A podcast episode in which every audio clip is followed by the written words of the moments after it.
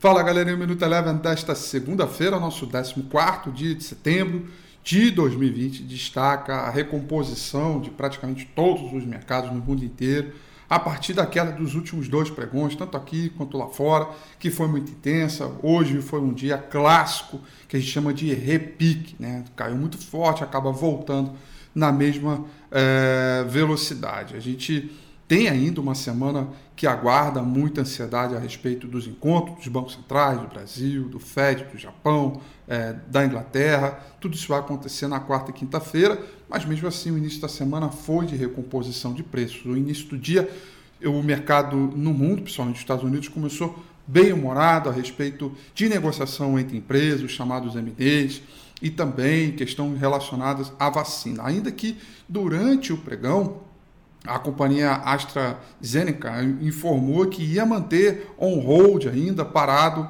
o processo de, de testes né, de, de vacina é, em humanos. Chegou ali no intraday, recuou um pouquinho, mas isso foi insuficiente para mudar o humor do dia. O S&P 500 subiu bem, alta de 1,27%, puxou também o índice de mercados emergentes, que subiu 1,64%. O petróleo, durante todo o dia, permaneceu na lenga-lenga, caiu 0,40%. Esse bom humor no mercado lá fora repercutiu Uh, na B3 também, o índice Bovespa fechou em alta de 1,94%, retomou os 100 mil pontos, um dia que o dólar caiu 0,90%.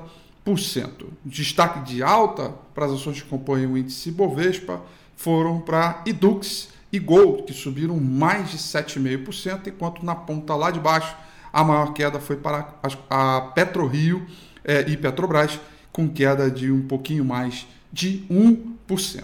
O Minuto Eleven fica por aqui. Quer ter acesso a mais conteúdos como esse?